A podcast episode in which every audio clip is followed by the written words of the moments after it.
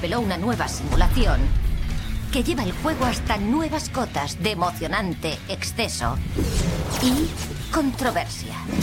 Slayers. Slayers.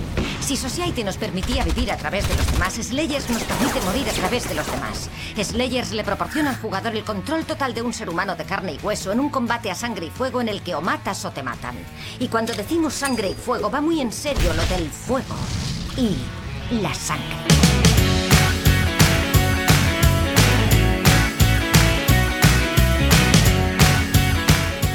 Bueno, pues hace unas décadas nos acercamos a las realidades alternativas igual que si fuésemos un joven aprendiz. Queríamos tocarlo todo, llegar mucho más lejos de donde podíamos y además lo queríamos ya, ya sabéis. Bueno, pues años después, con la sabiduría que nos da la experiencia, hemos empezado a refinar nuestros movimientos, nuestro conocimiento del metaverso nos permite, por ejemplo, entender y simular cada vez mejor las interacciones más básicas, Hoy, en el único podcast virtual en idioma español sobre las diferentes tecnologías extendidas, estaremos con vosotros los jóvenes Padawans. Hugo, sello CPR, ¿sabes Kung Fu ya? Kung Fu, kickboxing, Muay Thai, hacer un poco de todo ya. Es muy buena, Robiano. Una máquina de matar. Bueno, eh, también está Manta Rey. ¿Tú has aprendido algún superpoder últimamente? Ah, relajación, yoga, meditación trascendental. Muy tranquilito yo. Bien, o sea que tú eres el que hablas. Cuando nos peguemos, tú eres el que hablas. Bien. Eh, Ramón Harold, que es quien lleva los registros de este templo Shaolin. ¿Cómo estás? ¿Cómo estás esta semana? ¿Qué tal? Pues aquí con, ganas de volver que tenía ya. Que la semana pasada, como sabéis, no estuvimos. Eso, eso es verdad. Bueno, y hoy tenemos también a un invitado especial. Jorge Juan González, ingeniero informático investigador de la Universidad de Castilla-La Mancha, desarrollador de la aplicación Hand Tracking Fishhand, más o menos, y lo más importante que es Robiano de Pro, ¿Cómo, ¿Cómo estás? Tú seguro que ya eres un ninja virtual, ¿no? Pues nada, desde, el principio, un montón de años detrás de vosotros. Bueno, pues ahora, ahora hablaremos de, un montón de cosas y, sobre todo hablaremos de tu aplicación también para ver hasta dónde estamos llegando. Por lo demás, bienvenidos todos robianos a una nueva edición de esta hora virtual.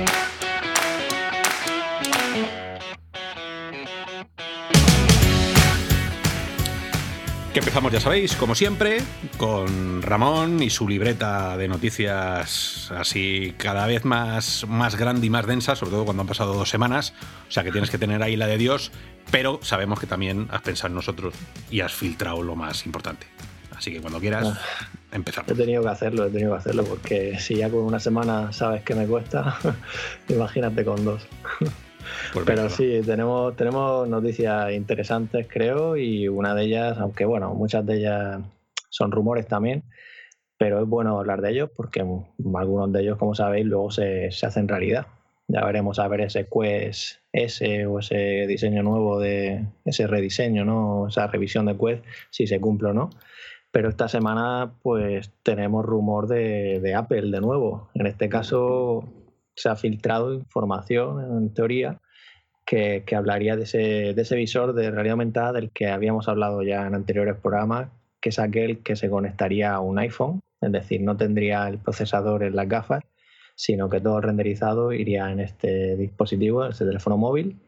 Y en este caso se trata de, de John Prosser, de Front Page Text, que es el que ha compartido a través de YouTube, ha hablado y supuestamente pues tuvo acceso a un prototipo, pudo ver un prototipo hace unos meses y comenta que, se llamaría Apple Glass, lo cual ya pues nos recuerda a Google Glass, ¿vale? No, es que sea un, nombre quizá muy bueno, ¿no? Por el tema de que Google Glass pues no tuvo todo el éxito que digamos se esperaban, ¿no? Y luego comenta que, que, este visor tendría un precio de 499 dólares, aunque no incluiría las lentes de prescripción y también hablan de que, bueno, sería un visor estereoscópico y según comentaban, querían haberlo anunciado a finales de este año o principios del siguiente, pero al final, por todo lo que sabéis ya de la pandemia, pues seguramente lo anuncien ya para finales del año que viene y con lo cual se lanzaría o final del año que viene o principios del siguiente y bueno, otra de las cosas que se, que se comentan es el tema de que la interfaz o el framework que hay detrás sería Starboard, que es el que hablábamos, creo que fue el, el verano del año pasado, que, que se que se filtró ahí con la, bueno, se filtró en la, en la build de iOS 13, había información ahí que hacía referencia a Garta, que era un visor de reglamentada para probar aplicaciones estereoscópicas. Eh, bueno, por ahí van saliendo información que puede ser verdad o no, porque al final queda mucho tiempo para que lleguen estos visores, pero sabemos que ahí está Apple y algo tienen que tener. Así que otra cosa interesante antes de que de la palabra Apple ha confirmado la adquisición de NesVR, esta startup dedicada a la, retransmisión de eventos deportivos y que se rumoreaba que la había comprado por 100 millones de dólares, aunque no, no ha confirmado la cantidad, pero sí que la han comprado, con lo cual Apple está en todo lo suyo. Así que bueno, esperáis que os veáis estas características que precisamente hablan de que podría no llevar cámaras, sino el sistema este LIDAR que, que tiene el iPad Pro, que también hablamos en programas anteriores. ¿Creéis que Apple va a tirar ya por, por elementada? ¿Se va a saltar la, la VR? Quien quiera, quien quiera esto es, esto es hablar de esto es hablar de un youtuber que ha salido eh, soltando ahí sus cosas, ¿no? Solo falta cerrar la noticia con y Superdata ha dicho que van a vender 4 millones bueno, eh, según parece, el youtuber ha acertado alguna vez en otras cosas. Pues, esto es como Iker Jiménez, claro. si, dice que toda la semana se acaba el mundo, el día que se acabe dirán, tenía razón. Claro, pues esto, ¿cuánta gente lleva diciendo, viene Apple? Pues hasta nosotros hemos dicho que viene Apple. Bueno, yo qué sé, es que como ha salido tan poco, tan, tan poco, eh, eh, lo del LIDAR lo llevan utilizando, o sea, se ha utilizado muchísimo en, tecnología, eh, el láser, lo que tarda en, rebotar, ¿no? Una especie como de eco. En realidad no es tan tan LIDAR lo que están haciendo en Apple, pero bueno, lo venden porque les mola mucho el nombre, ya sabéis que estas cosas, y más cuando sea Apple, Apple vendrá a decir que le ha inventado la R. El resto hacían cosas, ellos han inventado y pondrán un nombre tipo Magic Leap para que sea ya el copón y poder venderlo al precio que les dé la gana. Y la gente. Glass, Apple Glass. Eso, eso no me lo puedo creer, porque, porque eso. Eso hay, que... hay, Glass, eh, cualquier otro nombre, pero Apple Glass seguro que no se llama el producto. Eh, a mí lo único por lo que le doy algo de validez a esto es porque es el único que ha hablado de que las gafas van a tener que, que llevan prescripción. ¿no? O sea, que te vale el dinero más tu visión. Esa, eso para mí es el único punto que dices, bien, eh, hay una reflexión de fondo y es que esas gafas van a tener un uso continuado. No es un juguete, que tú te lo pones, haces una tontería y, se lo, y te lo quitas, no. Si tiene prescripción médica es porque van a querer que te sientas tan cómodo con ellas o te van a intentar dar un uso tan, tan continuo de ello que necesitan que, que las tengas siempre, ¿no? Y ese, esa es mi, mi historia. Pero no, puedo decir nada más porque como no se sabe más, pero bueno. es, difícil sacar valoraciones o conclusiones si Apple todavía no se ha pronunciado al respecto. Pero bueno, es como, es como todo, ¿no? Yo creo que, este youtuber pues ha tirado un tiro libre. Es como si Steve Naps pues, pues tira un tiro libre, ¿no? Que sabes que, lo va a meter casi seguro. Eh, así que nada, el tiempo, el tiempo dirá que, que, queda todo esto, pero casi seguro, ¿no? Todos esperamos que para el 2021 o finales de 2021 eh, seguramente Apple se esté pronunciando sobre todo esto y sobre todo por, por los movimientos que está haciendo, ¿no? Hacía Ramón menciona a NesVR. Eh, hace creo que algunos programas ya, ya hablamos de ello, ¿no? De esa posible compra ¿no? por parte de Apple. Y, nada, comprar este tipo de estudios por parte de una compañía como Apple, pues creo que deja las claras eh, el camino que quieren seguir, ¿no? A ver si es verdad y lo más pronto posible empezamos a tener especificaciones sobre la mesa para, para sacar conclusiones. Mm, yo creo que Apple se va, se va a tomar con calma, va a progresar lento pero seguro. En plan, todos los años sacando alguna patente y seguir investigando en esa parte, pero a 2021 yo creo que se lo quieren tomar con más, con más calma. Gabriel. No, yo también estoy de acuerdo con que no creo que vayamos a ver el producto el año que viene. Esto tiene que ser para dentro de dos años, por lo menos. Yo mm, no confío en ver realmente ningún nuevo producto de realidad virtual o realidad virtual el, el, próximo año, en 2021. Entre el parón del coronavirus y que las empresas se lo toman con calma, yo hasta el 2022 no espero novedades. ni espero unas Quest S, ni espero nada de, de Apple para el año que viene. Para el 2022 puede que sí. Bueno, todo, todo veremos. Sí, damos cerrojazo al rumor. Es que, chicos, de verdad que no, yo no sé, yo sé que, que luego pues eh, habrá gente que haga programas exclusivos sobre esto, ¿no? Y, se tiren una hora hablando de. Pero ya sabéis que en Real Virtual nos gusta, nos gusta tener algo, por lo menos para bajarle los negros y jugar con una foto, aunque sea, ¿sabes? Un, un algo. 4.49 y, y las gafas de John Lennon. Guay. Pues Solo quería añadir que, la, noticia que hablamos la semana pasada de la revisión esta de Quest, que hacía mención también a que Apple estaría programando su visor de realidad aumentada para 2023, que más o menos, pues eso, si lo, si anuncian a finales de año que viene, pues entre que lo lanzan y demás, quizá pues por ahí, ¿no? al final también es cuando Facebook está apuntando también en realidad aumentada para 2023. Así que bueno, estamos en 2020, así que ya iremos viendo. Seguro que no es ni el último rumor ni. Pero esto, esto además se pasa enseguida, ¿eh? A mí se me han pasado los últimos tres meses aquí encerrado en casa como un parpadeo. O sea que dos coronavirus más y, estamos en el 2023 y ni nos hemos enterado ninguno. Es que además, sin, sin haber tenido Semana Santa, pues, ya sea por vacaciones o me refiero de salir y como suele hacer uno habitualmente, pues se hace súper raro, ¿eh? que ya estamos casi en verano y no sé. Y fue hace año nuevo, hace nada. Sí, sí, sí. En fin, sigamos pues con el bueno, de aquí del hardware tenemos también Enreal, que es ese visor también de realidad aumentada de tipo diseño GAFA, que han anunciado que, que su software ha añadido soporte de WebXR y también que han lanzado una, una demo, bueno, un juego para mostrar el espacio compartido, es decir, que dos personas sobre el mismo lugar físico, cada una con un visor, pues puedan jugar juntos a, un juego. Esto, bueno, en VR, bueno, también sería posible, pero aquí es el tema de que estás viendo a la otra persona también en real, ¿no? Y, con los objetos aumentados virtuales sobre el mundo real. Y nada, en Real sigue trabajando, impulsando su dev kit. Y si queréis desarrollar para ellos, pues que sepáis que están a la venta y los podéis adquirir y los envían ya, sin problema. Y antes de cerrar este, esta parte de hardware, os quiero comentar una curiosidad que al menos a mí me la pareció y ya sabéis que hemos hablado en, bastantes programas de, esta conferencia de, la Chi, ¿vale? Esta que ha sido hace poco, que son, se presentan, pues, digamos, proyectos relacionados con la interfaz hombre-máquina, ¿no? Y me, llamó la atención un proyecto que se llama Waking Vibes, o, bueno, un estudio, una investigación que han hecho, ¿no?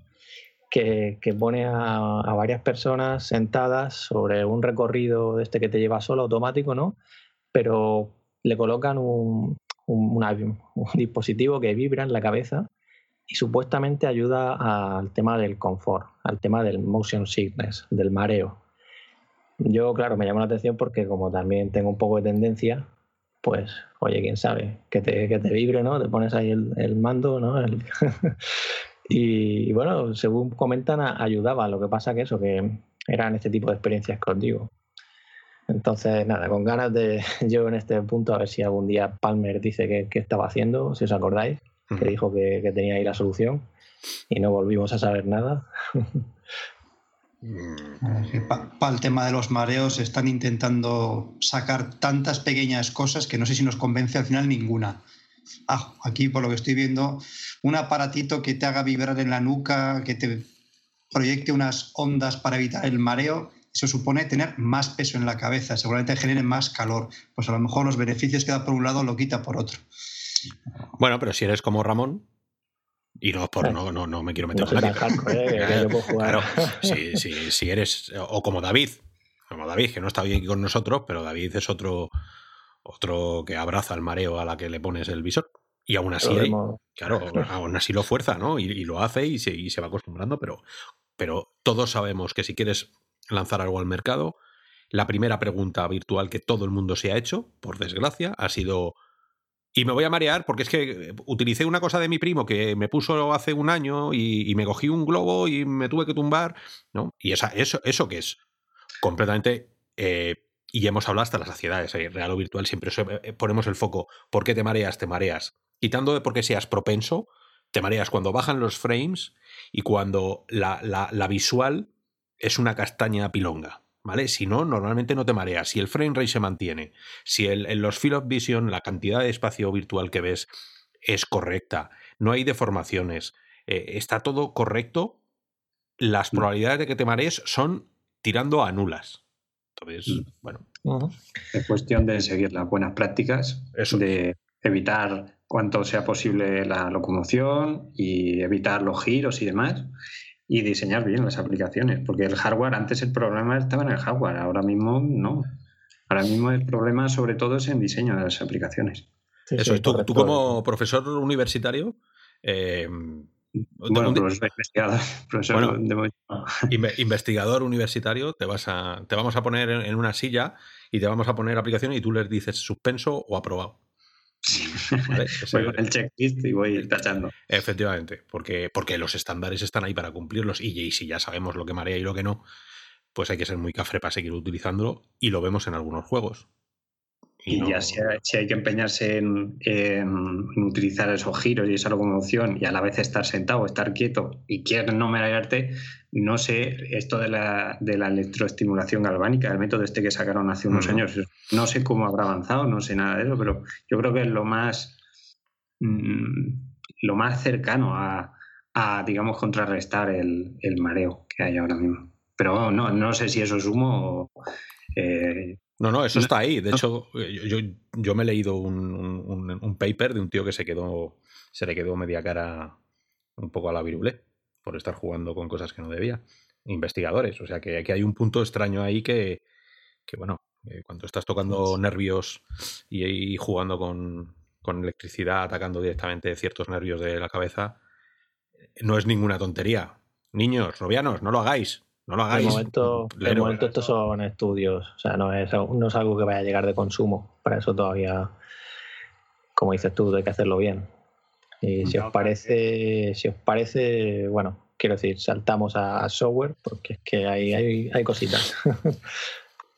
Eh, y nada, es aquí HTC, una noticia, bueno, siempre buena. HTC anunciado junto a Immersive VR Education, que son los creadores de Apollo 11, Titanic, eh, os acordaréis, también de la plataforma Engage, con la que hicieron un, el evento de este, el BEC 2020, la conferencia esta que hablamos hace, bueno, hace también unos programas, y ha anunciado que HTC va a invertir 3 millones de euros eh, en Immersive VR en la compañía para impulsar el desarrollo de Engage, la plataforma que os digo, de, bueno, es una plataforma educativa y que vale también para conferencias, eventos, ahora que bueno, ellos mismos lo demostraron, salieron tan encantados que fijaros, 3 millones de euros para, darle caña, lo cual es una gran noticia, ¿no? Que HTC pues siga ahí, ellos ya sabéis que tienen su rama también ViveX, con la que van, pues eso, impulsando proyectos y en este caso pues se trata de una inversión porque van a tener también dentro de la compañía en la parte de, de consejo de administración a una persona y buenas noticias para, para Immersive VR Education. Que va a venir muy bien, iniciativas como estas, si en curso que viene seguimos con el bichito este pululando por el aire. ¿eh? Bueno, va a cambiar todo, ¿no? Tú lo acabas de decir. O sea que, que sí o sí, eso ya está. No es que si venga el virus, no, el virus va a estar durante bastante, no sé si una década, pero años ya dicen. Sea que pero perdona, que te he cortado, sí. No, no, que, para temas educativos HTC eh, pues está dando ahí sus, pasos y temas profesionales y yo creo que es un camino por el que puede tener éxito porque va con ventaja con respecto a otros. Así como para el hardware de consumo para jugones como nosotros, pues no sé, no sé muy bien por dónde le del aire, para temas profesionales y educativos, pues ahí está invirtiendo sus dineritos que no sé de dónde los saca, de vender Cosmos no creo, pero bueno, invierte sus dineritos y aquí quizá no, pero en China o en Taiwán, pues ya hemos visto unas cuantas imágenes de alumnos con sus visores recibiendo clases. Sí, sí, sí. correcto, correcto. La verdad es que empieza a ser ya un poco salvaje. Eh, otra vez, porque cada vez que esto que, sale un filón en la VR, de repente llegan 4 millones de aplicaciones, ¿no? Y ahora en el tema social, de pronto tenemos una, avalancha de, aplicaciones que, oye, eh, son todas iguales, pero no son todas iguales. Todas tienen el mismo propósito, pero algunas lo consiguen más o la consiguen menos. Esta de Engage, tengo muchas ganas de probarlas porque hemos probado, aquí en Real Virtual hemos probado, yo creo el 99% menos esta y, y, y, Horizons, que todavía no sabemos nada de ella. pero el resto sí. Y hemos probado Spatial, y hemos probado la, la de Vive, y todavía te estamos buscando una que sea redonda. Todas tienen algo extraño que no te convence, o todas tienen una limitación que dices, qué pena, qué pena, ¿no? O sea que si empiezas a unir todas, y esta tiene buena pinta. Mm, tres millones de euros, la verdad es que no sé, no sé para lo que dan. Eh, Jorge, si a ti te damos 3 millones de euros en la universidad, ¿haces algo con ellos o, no llegas ni para...? Algo, algo podemos hacer, luego. yo, yo creo que igual tendrán, cada, cada empresa tratará de, diferenciarse en esto de las, de las, no sé cómo decirlo, redes sociales, eh, metaversos, ¿no? Como, sea.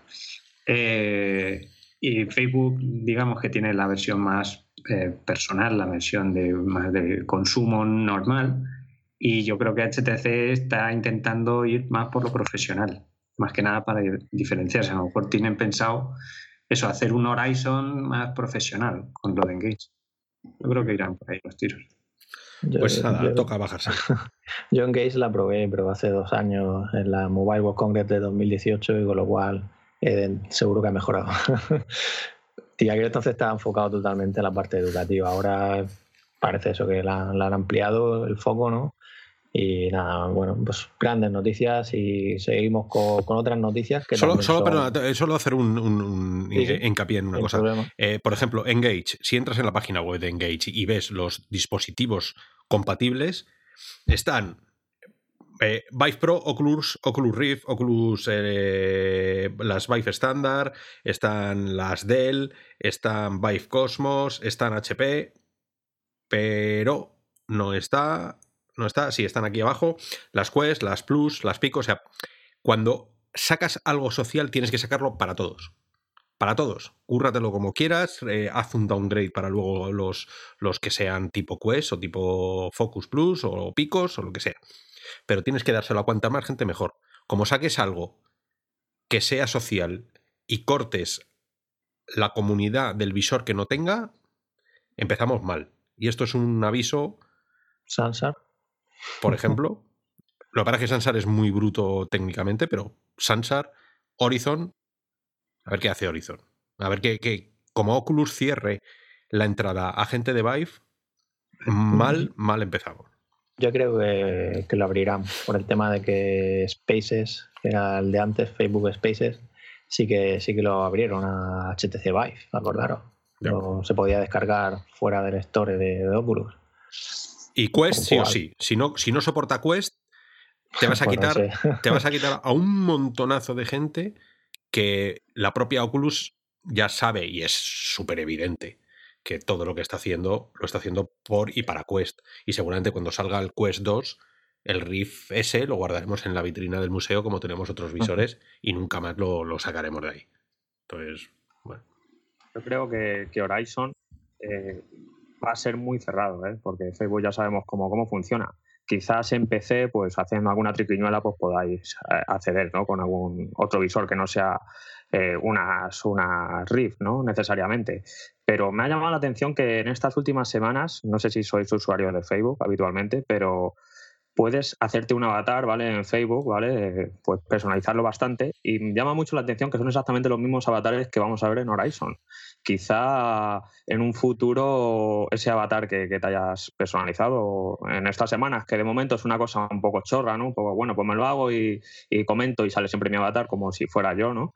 Eh, pero seguramente Facebook lo está enfocando para que el día de mañana desde Horizon pues ya tengas tu avatar creado y pueda navegar por ahí tranquilamente. La verdad que es curioso, ¿no? Que estas, esta semana me llamó la atención cuando lo vi y dije, mm, esto se parece mucho a lo que vamos a ver en Horizon. Así que quizá Facebook esté apuntando por ahí. Ya veremos. Coincido con Oscar en que debe. Para Oculus, para Quest seguro que es porque ya en el trailer, eh, en, el, en el teaser o trailer o lo que sea, ya, ya salen usando los Quest. Y pero vamos, eh, mm, sin duda que tienen que meter a los usuarios o dar compatibilidad a la gente de, HTC, a la gente con cascos de HTC. Pues si, os parece, avanzamos porque dos grandes noticias.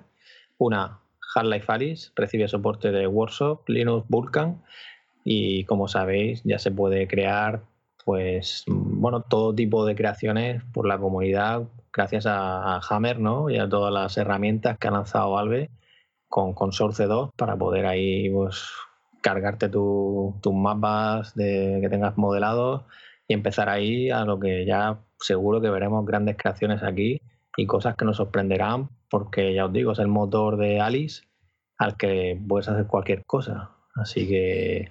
Y, la otra noticia es un Real Engine 5, esa, esa preview, esa previsualización, ese, esa demostración que enseñaron, eh, que corría en PlayStation 5 y en la que, bueno, es espectacular y definían dos tecnologías que son Nanit y Lumen. Una, la primera, Nanit, para el tema de, la geometría de los polígonos, para poder cargar ahí modelos con alta carga poligonal y que no haya problema, ya se encarga el motor de, quitar o de optimizar. Y luego el tema de, Lumen, que es para todo el tema de, que os digo, de la iluminación global dinámica. Eh, sin duda alguna, pues es un gran avance de lo que llegará que vale, esto hablan de, del año que viene para, para que empiece, ¿vale? Y, y bueno, esas son las dos noticias así de software que quería destacar, que es Half-Life Alice y Unreal Engine 5. Seguramente, pues eso, Source 2 por el tema de Alice y Unreal Engine 5, dos motores que yo creo que van a dar mucho que hablar. Hmm. Yo el Source 2 llevo dos días con él, o sea que, que he estado probando cosas, me he hecho mi mapa, me he cargado mi, mis polígonos, eh, bien, tú ya lo harás en, 3D Max, es verdad que es un poco pesado, 3D Max o en... Yo utilizo Blender, entonces tienes que hacer, bueno, exportar las, las, texturas por otro lado, es un poco rollo, y luego cargarlo todo en Source 2, que nosotros en Source tenemos la aplicación, el workshop de real o virtual para probar visores, que es muy sencillita, pero era lo que, lo que bueno, es completamente funcional. O sea que, Rubianos, seguro que la conocéis y está ahí gratuita. En Source 2, a mí me, lo que más me apasiona, y esto lo hablaremos ahora después de, cuando, cuando hablemos del tema ya del día, lo que más me apasiona es no tener que estar programando nada de interacciones. O sea, es que tú pones el muñequito, te cargas tus mapas, cargas tres o cuatro cosillas, esferas para darle, bueno, sí, para los que no sepáis cómo va esto, el cielo, eh, por dónde puedes andar, eh, por dónde las luces van a rebotar, cositas así. Y una vez que lo pones, no tienes que estar diciendo, ahora quiero teletransporte, ahora quiero andar, ahora quiero bajarme un código que me habilite el mover la mano para coger un arma. Ahora, no, ya está todo predefinido. Los prefabs, que llamamos, ¿no? Está ya ahí dentro. Tú arrastras una caja y te olvidas, ya el muñeco hace todo. Con lo cual, eso abre unas, las puertas que llevamos tiempo diciendo, que es decir, o sea, dejarnos a nosotros programar mundos que las reglas físicas que rigen esos mundos ya lo haga el propio motor. Esto es ya es de, hace mucho tiempo, el tener que instalarse un Real Unity y tener que estar continuamente diciendo, ahora quiero girar, ¿vale? Entonces girar es el coseno de tal, entonces tengo que hacer el, el blueprint o tengo que hacer el no sé qué. Déjame en paz con todo eso, si eso ya debería estar superadísimo. Y además así hacemos estándares. Todo el mundo que se mueva de la misma manera, todo el mundo, quien sepa mucho, mucho, que retoque y entre dentro del prefab y cambie lo que tenga que cambiar. Pero hay mucha gente que no se acerca a desarrollar mundos porque la herramienta todavía es un poco complicada, tiene mucha resistencia. Yo creo que a estos dos habría que unirle Dreams cuando venga para PC. Bueno, yo, yo no he tenido oportunidad de probar Alex aún. Estoy a ver si lo tengo pendiente. Y los Knuckles, esos también, tan famosos. Pero vamos, yo sobre lo, el Surce 2, eh, es, cuestión de tiempo que llegue el Garry Mod. El Garry Mod para, para realidad virtual para poder hacer ahí el, loco. Eso, eso, estaría muy, muy interesante. Y por lo que comentar de, las físicas, eh, sí. Eh, ahora hablaremos de eso, pero sí, van por ahí los tiros. Van por, por tener un prefab que sea un botón y, lo que ocurre cuando, cuando lo pulsas y que no tengas que hacer una animación del botón, sino que sea la propia física del botón la que lo mueva hacia arriba o hacia abajo. Van, van por ahí, van por ahí los tiros. Y bueno, el tema este de, de Unreal 5 es un. Eso ha sido un, No sé si una declaración de intenciones. Hacía tiempo y unos meses que estábamos todos, o yo particularmente también estaba un poco preocupado porque no veía nada nada siguiente generación, ¿no? La, famosa, el Next Gen, este, que sale cada, cada año, cada cinco años, me da igual, pero cuando publicas que va a salir una nueva consola, que, un nuevo hardware, tienes que sacar algo que diga, y con esto vamos a hacer esto. Aunque luego no necesites ese hardware, ¿no? Pero que diga, hemos evolucionado el hardware y con nosotros viene una evolución de software brutal. Y eso es lo que para mí, me lo que a mí y para mucha gente que lo ha visto, le ha parecido el, el, el tráiler este de, de Unreal 5, ¿no? El, el decir, ya vamos a poder tocar cada átomo casi de. O sea, cada molécula virtual o cada molécula del juego se convierte en un triángulo. Y entonces ahí ya te da. Te da fumallado. Te, da. Es, es, es, infinito ya casi lo que, lo que puedas hacer. No sé si la curva de aprendizaje, no sé si, si luego mmm, la compatibilidad, todo esto ya se verá, ¿no? Porque un real bueno, es conocido cada salto que da, ¿no? El, el, el, destrozo que se van haciendo las actualizaciones una detrás de otra y, y que te quedas por el camino. Eh, pero ahora es el momento de los desarrolladores, de, de asimilar y decir, joder, ya podemos meter tantísimos píxeles. Y ojo, Robianos, si alguno de vosotros es desarrollador, esto no significa, y está prohibidísimo, no optimizar. O sea, esto no significa que porque pueda meter 4 millones de, de polígonos por metro cuadrado pueda echarle ahí, venga, le voy, a, voy, a, coger todo lo que me baje, todos los assets que pille de por ahí, los tiro donde sea y, y, y no, mal, ahí pues empezaríamos mal porque estaríamos en el mismo problema. O sea que si con Quest optimizando se hace lo que se hace, imaginaros con la potencia de un Real 5, con toda esa matemática detrás, lo que podéis llegar a hacer si optimizáis. Si no, vendrá Karmak, el dios Karmak, y os tirará ahí un rayo con los ojos y, os fulmina. Yo soy muy de Unity, un Real no apenas lo he tocado, pero, pero sí que la optimización es algo crítico, aun cuando tienes tanta potencia disponible, porque al optimizar te permite ampliar, eh, te, te, digamos, te, te, tienes un abanico más grande de cosas que puedes hacer. Sí, claro, claro, es... Eh estás hablando de, de, los ladrillos del edificio. Y para eso, para eso no vale, no vale cualquier cosa, porque si no se te cae luego la aplicación. A la que empieces. Puede ser que al principio digas qué bien va esto. Y luego cuando has hecho todos niveles, le metas un efecto de tal, luego le, le quieras cargar un par de texturas más, empieza a renquear. Y a ver quién es el guapo que se pone a optimizar desde cero otra vez todo el juego, toda la aplicación. O sea, empieza muy bien pensando qué luces vas a utilizar, qué coste tienen esas luces, qué coste tienen esas texturas, qué coste tienen los reflejos, lo que tú quieras. Y poco a poco construye sobre ello. No nos lancemos aquí al monte, pero bueno, yo tengo unas ganas horrorosas de empezar a ver esta casi fotogrametría, ¿no? Porque ya es, ya es alucinante lo que vas a poder conseguir. Y, y para quien siga con un Real Engine 4, que sepa que han quitado las regalías hasta el ingreso, o sea, hasta el millón de dólares, ¿vale? Si nuestro proyecto a lo largo del tiempo no llega a esa cantidad, pues no tenemos que pagar nada por utilizar un Real Engine y vender nuestro, nuestro producto. Y comentan también que será, se podrá aportar fácilmente a un Real Engine 5, lo, o sea, de, del 4 al 5. Ya veremos luego más tarde lo que ocurre, pero eso es lo que, lo que se habla por ahí. Lo importante es que dijo dijeron en la presentación que toda esa demo era perfectamente eh, configurable y, podía correr en un visor virtual de última generación. Y lo dijeron.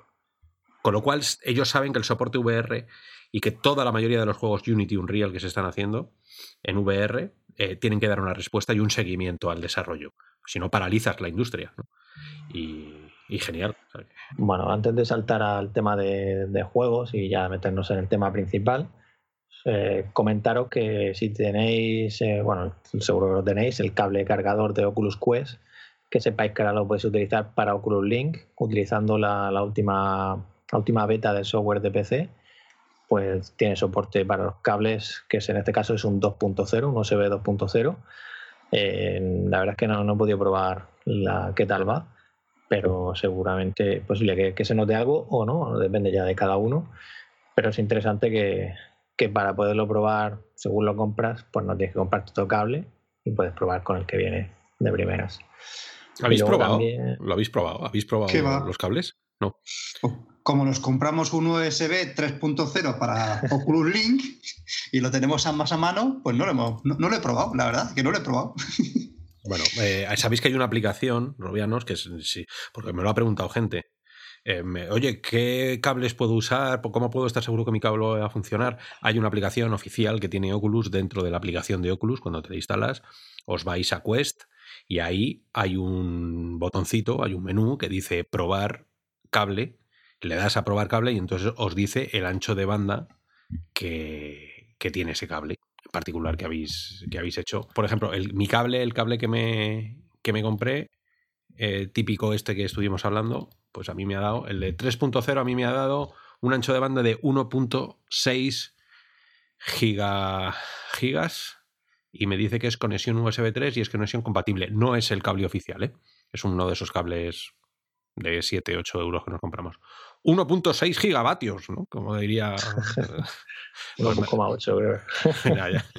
Pues bueno, si a mí con 1.6 gigas funciona, pues hay que buscar el límite. Tenemos pendiente una review de, comprarnos una caja de 400 cables y ir midiendo uno a uno cuánto es. El que tenía otro por ahí que no me ha dejado. Le metía y me decía que era demasiado. Yo creo que para no humillar al cable decía directamente que no. Dice, esto no, esto no funciona. No, puedo hacer ni la prueba. Así que lo he tirado por ahí. Pero vamos. Eh. Hacer la prueba, eh. Robianos, si nos contáis en los comentarios del podcast, contarnos qué ancho de banda os dan los cables y el modelo del cable. Era 1,21 en la película, ¿vale? 1,21, por eso yo sabía que era 1, algo, pero pues esto es. Menos de. Necesitamos al menos 1.6. Marty, gigavatios, para, para, que llegue la VR a tu visor. Correcto. Pues a ver, tenemos aquí otra. Bueno, ya simplemente lo que os decía, que, que el Cloud XR de Nvidia, que lanzaron el SDK en acceso anticipado el año pasado, en octubre, pues han lanzado ya, han presentado la 1.0 y ya sabéis que esto es el tema de renderizar en la nube los contenidos de VR y retransmitirlos luego ya sea por 5G o la tecnología que utilicen y nos llega al visor. Esto de momento es ciencia ficción, ya veremos el día en que, lo tendremos y nos permitirá pues, disponer de algo tipo Stadia para la VR con, un visor ligero que, se encargue de ciertas cosas mínimas. Y ah, si os parece, saltamos a los juegos porque es que tenemos aquí unas cuantas noticias y además del tema principal. Y llevamos ya un ratillo. Y quiero destacar en el tema de juegos Iron VR, que ya por fin Camouflage y, Sony ha anunciado que, llega el 3 de julio. Como sabéis, se retrasó por todo el tema de la pandemia. Y otra cosa interesante es que una demo que se había conocido en marzo, que, que que se había dado de alta en el store de Sony, pero no estaba disponible. Se ha vuelto a actualizar la demo, corrigiendo temas de traducción y optimizaciones de rendimiento, según ponen las notas de la actualización. Con lo cual es posible que, esta demo se lance antes del 3 de julio, quién sabe, ¿vale? No, no sabemos a ciencia cierta, pero cabe ahí la posibilidad. Lo interesante es eso, que ya este gran título de, para el visor de Sony llega el 3 de julio por fin podremos convertirnos en Iron Man y, volar y, nada, seguro que, bueno, con ganas de, aparte del, sello que lo probó en, aquella, en aquel evento, pues con ganas de ver esa versión final. Y otra noticia interesante aquí en el tema de juegos, que es uno de estos juegos que ha dado mucho que hablar desde lo que llevamos de año, que es The Walking Dead Sign and Signers, que ha llegado a PlayStation VR y en una sesión de Pregúntame lo que quieras en Reddit, pues la compañía Skydance Interactive comentó que están trabajando en contenido descargable para el juego. no se sabe exactamente qué, qué, consistirá, pero es de esperar que, bueno, yo espero que sea que amplíe la historia y que nos dé más, más horas de juego, que seguro que, que las querréis, ¿no? Sí, sí, sí. Eh, hay pocos todavía no me lo he terminado, pero bueno. Dime. Oh, pues, yo, yo, de confesar que tampoco, pero sabía que yo que, que Raymanta sí. sí, sí, sí. Yo me lo he terminado y desde luego sería de las pocas ocasiones en que compraría un DLC. Bueno, tampoco han dicho si iba a ser de pago gratuito, ¿eh? pero bueno, teniendo el, el, precedente de Arizona Sunshine, si fuesen unos DLCs con un contenido a un precio razonable, el primero de la lista aquí a comprárselo y bajárselo soy, soy yo. O sea, ese juego me encantó Y no he vuelto a jugar otra vez, pues porque hay muchas cosas, pero estoy deseando que, no sé, que haya un momento de sequía en la publicación de juegos y poder, y poder volver a, ese, a esa Nueva Orleans lleno de zombies. Eh, eh, entonces te lo has terminado, ya eres eh, santo o eres un pecador, seguro. pecador. ¿Eres pecador? pecador? Pecador, Además, no voy a hacer spoilers, pero al final del juego sí que hay un momento en el que puedes ser más santo o más pecador y yo directamente fui muy, muy mala persona. Se, te quedó corto incluso. Bueno, a lo mejor hacen un DLC solo para desgraciados, ¿sabes? desgraciados de la humanidad. Bueno, eh, yo, voy a ver si sacan uno de, santos, santos varones. Yo, yo quiero, quiero ayudar a la gente. Yo es que ese, juego me daban pena hasta, hasta los, los Walking Dead. ¿Sabes? A mí me gustaría sentarme con ellos y hablar con ellos de venga, tío, cuéntame. los caminantes. Claro, ¿qué te está pasando para, tener tanta rabia interior? eso, eso es, es, lo bueno que tiene la realidad virtual, ¿no? Y eso, aunque no esté Pedro Mujica, que si estuviera aquí nos diría, cuidado con la repercusión de las cosas que hagáis dentro. Eh, hablando, de Pedro, me recuerdas a GTA V, que, bueno, como hablamos en aquel programa que estuvimos hablando de, GTA, juegos que, bueno, que tenían esa, esa ética, ¿no? De que podríamos hacer luego en el metaverso pues GTA que sepáis que está gratis en la Epic Store y termina el, que se pueda canjear hoy jueves 21 de mayo.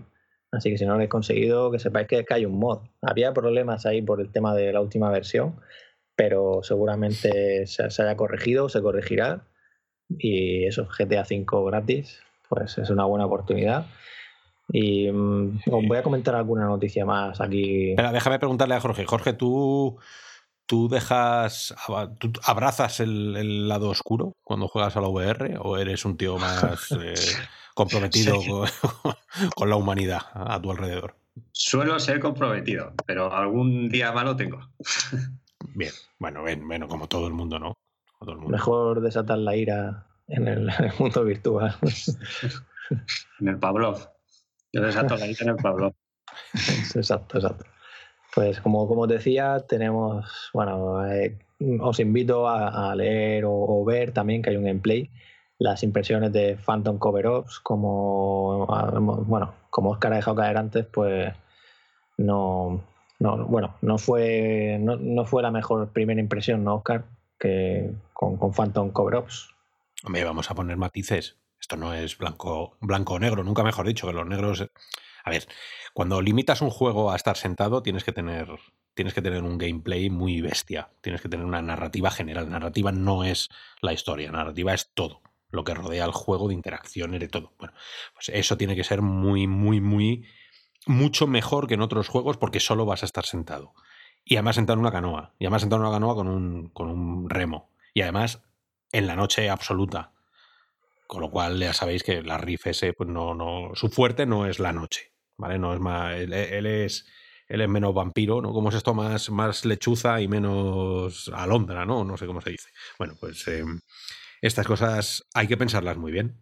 Y claro, nosotros, tanto David como yo que hicimos el gameplay, que lo tenéis por ahí colgado en YouTube, pues fue un momento de quizá no nos estén enseñando todas las armas que tienen, no, es un decir, o sea, todos los, toda la intención que tiene el juego, porque se nos quedaba un poco corto. Sobre todo, además, yo lo dije al principio, un juego, si ya de por sí negro, si ya de por sí sentado, un juego que va de stealth, que te tienes que esconder, aquello va a decir un bazar gitano, porque tienes cuatro millones de armas tiradas por toda la barca. Entonces yo no, no termino de entender el, el, el, propósito. Si me das tantas armas para que las use. Si no, no me lo des y vamos a hacer una narrativa que vaya por el tema de esconderse con muy poquitas armas, muy poquitas balas. Favorezcamos el final, un, un tipo de juego, pero no, a mí me da esto... Es un juego pequeño, ¿eh? Cuando juguéis me lo decís, a ver si os parece. A mí me parece un juego chiquitín, no es un triple A. Es un casual. Me, siento en la barca y doy una vuelta. Pues 25 de junio saldremos de dudas. Lo, tendremos ya disponible para Quest y para PC. Bueno, para, para Oculus Rift en el PC o Oculus Store. Eh, y luego Tetris Effect, que ha llegado también al visor de Quest. Eh, tenemos tres noticias también que, que merece la pena mencionar, que son de software español. Crisis Brigade 2, que, está cerca, ya su lanzamiento en PC primero, en acceso anticipado. Eh, luego Desolation, que seguramente es posible que contemos con ellos pronto, en el programa me refiero, eh, pues van a lanzar un Kickstarter de su aventura gráfica Point and Click. Y nada, les deseamos también toda la suerte del mundo. Y luego Vanishing Grace, que es también una aventura que se puede probar ya en, en Quest y que llegará a PC ya pues este año. Y nada, igualmente es otro estudio español que formado por cuatro personas y nada, les deseamos también mucha suerte y si queréis probarlo ya sabéis que tenéis la demo en SideQuest, una pre-alfa. Luego otro, otro tema interesante, si sois desarrolladores, que sepáis que este fin de semana, del 22 al 24 de mayo, eh, la, Asociación de Realidad Extendida de Valencia, abre, organiza una Game Jam que es, que es dedicada a los juegos de realidad virtual se trata de un evento en el que tienes esos días para crear un, juego, un, bueno, pues un algo que funcione, ¿no? Que es algo, experimental. Eh, suelen salir cosas interesantes. De hecho, me acuerdo hace ya años, ¿no? Cuando Oculus hizo su Jam y España quedó fuera y desde Raro Virtual, pues organizamos aquella Game Jam de VR y hubo cosas interesantes en aquel momento. Así que, bueno, si, si tenéis ganas, ya sabéis que, que abre, organiza este fin de semana su Game Jam. Un abrazo, sí, pero bueno, vamos a, vamos a, Sí, no, tú ya sabes que es que yo digo estas cosas rápidas y... Vale, no, hombre, porque esto, todo lo que sea español, todo lo que sea de, sí, sí, correcto, por eso, tierra, hay, que decirlo. Eh, un abrazo a Juan Simón, que está ahí metido en la asociación a muerte. Hay muchísima gente en esa asociación. Nos invitaron hace un año a estar con ellos, como pasa el tiempo nos mm, lo pasamos fenomenal, conocimos a muchos robianos, que muchos de vosotros que fuisteis a esa feria y a escuchar lo que estuvimos ahí hablando y discutiendo, sois robianos. O sea, mm, bueno, nos dijisteis que escuchabais el podcast. Así que un abrazo a todo Valencia, a todos vosotros y deseando que os salga lo mejor posible, porque estas cosas siempre no hay nada mejor para divulgar que una jam y sobre todo si, si la organiza gente que sabe mucho del tema como vosotros. O sea que mucho ánimo. Y eso es online, no se podéis apuntar desde donde queráis. Claro, claro. Que no. y bueno, de aquí del tema de, juegos, eh, Peaky Blinders, que es una serie que, que, os sonará, es británica, pues estaban haciendo un juego. Pues lo han retrasado a 2021. Y los motivos del retraso, pues bueno, ya sabéis cuáles son. Bastante obvios en estas circunstancias. Eh, lo interesante es eso, que siga adelante y llegará en otro momento. Y luego, antes de, cerrar y hablar ya del tema principal, os quiero comentar un par de cosas que, me parecen curiosas. Y una de ellas es, pues, como sabéis, por la situación de la pandemia, pues, sobre todo en el mes de abril, eh, fue un momento en el que prácticamente el mundo entero estuvo confinado y pues empresas pudieron salir a la calle y grabar pues las ciudades vacías, ¿no? Entonces tenéis en Oculus When We Stay Home, que, es una visita a las calles desiertas de, algunas ciudades del mundo. El mes que viene lanzarán dos, ciudades más. Y luego tenemos también de, español, en este caso del Laboratorio de Radio Televisión Española, que es Ciudades Vacías por la Pandemia, que está con, en colaboración con Vision, empresa que está en Barcelona pues es también por ocho ciudades españolas en 360 grados. Este no sé si está en estereoscópico, pero el anterior sí que, sí que lo está. Y bueno, no sé si quieres decir algo, Oscar, que luego siempre. No, que tengo, tengo, aquí apuntado que, me parece una pena que todo el tema de Google, de los museos y todo el mapeado que tiene Google interno de, miles de museos, es increíble la cantidad de cosas que tiene, no podemos acceder eh, de forma fácil. Necesitas Once, por ejemplo, en, Quest, que es una aplicación que, hace un port o es un grapper de estos eh, que, recoge información, es de pago, pero recoge información de Google. Es una pena, la verdad, que no podamos estar accediendo vía web VR directamente a todos, todos los museos y todo el arte que tiene Google Arts, que se llama, que puedes, tiene 360 de, de todo.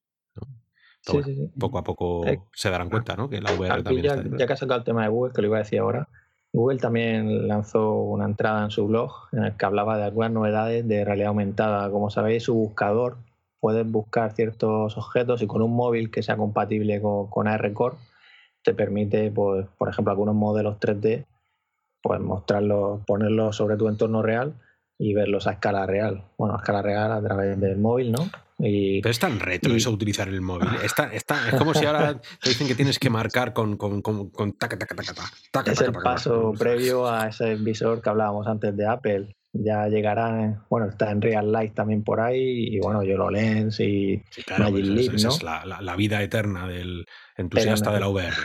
La, eterna espera, ¿no? Siempre. Necesitamos uno de consumo, más asequible. Que, ya sabéis que HoloLens y Magic Leap valen, valen su, pasta. Bueno, a lo mejor Magic Leap te lo empiezan a regalar con el Colacao, o que tienen, no, los venden, pues tendrán, algo tendrán que hacer. Sí, y, la última curiosidad, Oscar, que recordarás que hemos bromeado en otros programas de, ir a un evento, bueno, ya cuando esto avance y, puedan volver los eventos físicos, eh, o sea, físicos con los que vayamos en persona, pues, ¿te acuerdas cuando hablábamos de aquel robot que, que te permitía como hacer visitas, ¿no? O sea, como ir tú allí, pero que eras un... Tristemente lo hemos hablado, sí, tristemente lo hemos hablado varias veces, sí. Pues Microsoft Research eh, ha mostrado también otro experimento que se llama VR Broom, como V-Run, Broom, que, que, combina un robot que lleva cámaras ¿no? en los ojos y la persona que está en casa, pues con el visor ve lo que ve el robot, controla el robot. Y lo interesante aquí que me llama la atención es que la persona que esté en el evento o en otro sitio, ¿no? Con un visor HoloLens, pues ve, o sea, el robot se cambia por, por un avatar a escala, bueno, un avatar real, ¿no? y interactúas con él. Tiene que ser extraño, pero, pero aquí cuando lo, cuando lo vi me recordaba a la película de Ray Player One, cuando os acordáis que, que habla al principio de la pelíula el, el, dueño este de la empresa que, quiere hacerse con, con sí, No digas spoiler porque... Sí, sí, bueno. Eh, usan una tecnología de hologramas que yo decía, eso no puede ser, si es que donde, como, como mira el, usuario de VR, ¿no? Si está... Bueno, cuando veáis la película pues no sabré a lo que digo. Y nada, curiosidades que, que al final son experimentos, ¿no? En Microsoft Research ahí está haciendo locuras.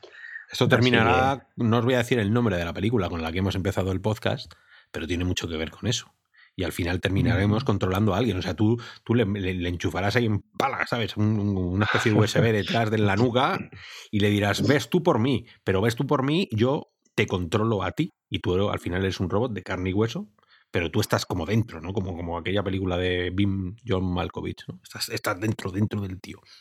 Y, que vaya, y que vaya él, ¿sabes? Que, que se coma las 12 horas de avión él y que haga lo que tenga que hacer. Lo que yo veo poco en telepresencia es el uso de drones, porque te, da, te dan más flexibilidad. La mayoría de, cosas que he visto al respecto usan robots, digamos, a la altura de, con las cámaras a la altura de una persona o más, más o menos. Pero yo creo que con, con drones se pueden hacer cosas bastante interesantes en ese aspecto. Sí, el único problema son las salidas, que puedes ir arrancando cabezas. Pues, en, una, en, una, Gamescom con todo el mundo que estábamos ahí apelotonados, ¿te acuerdas, Ramón? Que no podías ni respirar. Y nosotros sacando tweets diciendo, esto es increíble, que nos vamos a ahogar. Eh, hombre, si llega ahí un, un, dron, se hace, se hace, un vacío eh, de, de, sangre y de vísceras también. es broma, es verdad, es verdad que hay un... A ver cuándo volvemos a ver eso, ¿no? Ese tipo de, me, refiero que, a lo mejor con varios drones puedes, a lo mejor mapear desde distintos puntos un sitio y moverte por, por, ese, por ese sitio, que te vayan siguiendo, digamos, que vayan volando alrededor de la posición que tú ocuparías y tal. Bien, bien. No, no, no, sigue, sigue. O sea, que se te vaya, ah, que se te vaya más la olla. Si, si aquí lo que nos gusta es ir más allá. O sea, que sigue, por ese camino. Que, si tú puedes, digamos, desacoplarlo con drones, pues en vez de, digamos, ver lo que ve el robot, pues tú tienes una, un enjambre de drones que te van mapeando allí por donde tú vas andando. Y a lo mejor te puedes, incluso te puedes teleportar, ¿no? Como si fuera un juego y van los drones al sitio donde te has teleportado y mapean esa zona y tal. Ahí hay, mucho que hacer ahí. no, sé si habéis visto la última de Spider-Man, Spider-Man. Que no quiero hacer spoiler porque ya hace... Sí, sí, sí. sí. ¿eh? Es que en, enjambre, enjambre de drones, hologramas. No. quiero hacer spoiler, aunque esta película ya de un par de años. Nada más. Ya, ya, vale, ya te has pasado. Ya me pasa, ya me pasa. ya, bueno, no es que sea vieja, pero ya, hombre, es de hace dos años. el, que la, el, que la, quiso ver ya la, ya la, vio. Pues nada, está muy relacionado esto que estáis hablando con esa película. Me ha recordado, digo, no sé si decirlo o no. Suele, suele pasar, suele pasar. La realidad al final supera la ficción. Pues eso, algún día llegará. A Hollywood ya llegó. Los drones. Es la hora, es la hora. Pues sí. Es la hora de saltar. Vamos a, vamos a ir al tema principal, que para eso además eh, le estamos robando el tiempo a, a un investigador. O sea que vamos al lío.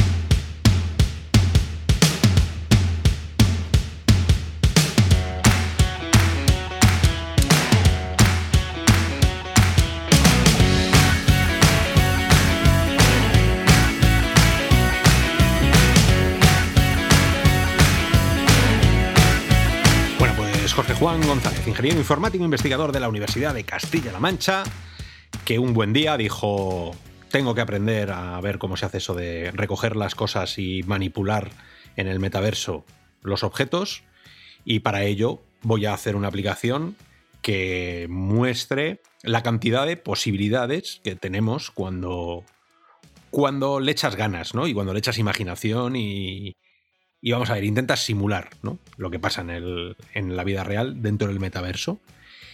Y también vamos a ver, y esto va a ser un, algo que vamos a hablar durante muchos podcasts y que venimos hablando, que es ese, ese momento del valle inquietante, cuando las cosas parece que son pero no son, y al final casi que es peor lo que proponen que mejor o bueno, es un, es un lío todo lo que estamos haciendo. Estamos aprendiendo, jóvenes padawans. Entonces, eh, Jorge Juan, Jorge, si nos quieres... Y no te olvides, no te olvides, antes de, nada, por poner en situación, que todo, todo, esto viene porque el tracking de manos, el seguimiento de manos, llega el 28 de mayo. Oculus, con motivo del primer aniversario de Oculus Rift S y Quest, que se lanzó el 21 de mayo, pues lanza ese, seguimiento de manos que ha estado en modo experimental y que ahora Jorge nos contará. Y, luego, pues, bueno, Oculus ha compartido ahí, os lo digo rápido, ¿vale? Y nos metemos de lleno, que, más de. O sea, que, se han generado más de 100 millones de dólares en contenidos de Quest desde el lanzamiento. La tienda ha generado más de 100 millones de dólares. más de 10 títulos han generado más de 2 millones de dólares de ingresos. Luego, entre ellos Moss y Pistol Whip, y otra interesante aquí que Superhot VR es doble platino, dos millones de copias vendidas en todas las plataformas, lo cual esto siempre es de celebrar. Otro de los títulos que había conseguido esto era Beat Saber. Así que son, bueno, son grandes noticias, que Oculus se mantiene ahí, que el ecosistema sigue, sigue creciendo. Y luego dentro de esto que, que Guardian va a meter un sistema de escaneo de objetos para cuando configuremos la habitación, pues nos detectará si tenemos algo en medio y nos dirá, oye, mira si lo puedes mover y si puede, fantástico, y si no, pues bueno, nos avisará ahí del tema. Y luego también podemos cambiar el color de, la malla virtual que nos aparece para alertarnos del límite de, la habitación que definimos. En definitiva, esas son las novedades más destacadas que quería ya introducir. Y eso, y el 21 de mayo habrá descuentos también. Y ahora sí, eso, 28 de mayo, pues, eh, tracking de manos Jorge. Espera un momento, porque como viene siendo habitual en nuestros podcasts, eh, ya os habéis olvidado de quién estábamos hablando y con quién estamos hablando y, y por qué. Entonces voy a volver a meter música y vamos a hacer así un reprise otra vez. Para que. Venga. Jorge Juan González, ingeniero informático investigador de la Universidad de Castilla-La Mancha, desarrollador de la aplicación Hand Tracking FIS, de física, Hand. Y, además Robiano de Pro. Em, como si fuésemos nosotros Zuckerberg y te fuésemos a comprar tu aplicación, eh, haznos un speech rápido de, por qué. ¿Qué Nada, es, una tetemo de, digamos, cómo aprovechar Es, es una, una tetemo pequeñita de cómo aprovechar la física con hand tracking, como, como lo que hemos estado hablando, cómo puedes eh, hacer que el, el, gameplay y las mecánicas de juego emerjan de, de simplemente usar físicas. Eh, pues estuve, estuve, empecé con, con el tema de hand tracking, pues como como, todo el mundo que empieza a juguetear con esto, pues por las por los vídeos que ves por ahí, ¿no? Las, las demos estas de, de Oronauti, de Pushmatrix, que hacían cosas, joder, bastante, bastante chulas. Digo, bueno, yo siendo, siendo investigador de, de este, de este campo, me, va a tocar, me va a tocar tarde o temprano, así que voy a, voy a ponerme al día al respecto. ¿Lo pues, has hecho en, eh, en qué motor lo has hecho? En Unity. Estoy, las tres que he hecho las, he hecho en Unity. Hice primero una de, esta, de, como una demo, una demo para ver cómo, cómo, qué aplicaciones en ingeniería puede tener eh, la realidad virtual con un motor que puedes desmontar y puedes eh, ver las piezas y aplicar calor y tal. Y luego fue cuando empecé con el hand tracking, pues con, con la demo esta de, para tener Active Feedback, que, te, puedes usar tu propia mesa como una, puede, te, permite, eh, te permite machear eh, tu mesa, la mesa virtual con la real y así tienes Active Feedback, digamos, en, en 2D, ¿no? Como digamos. Y, hice una demo aprovechando eso.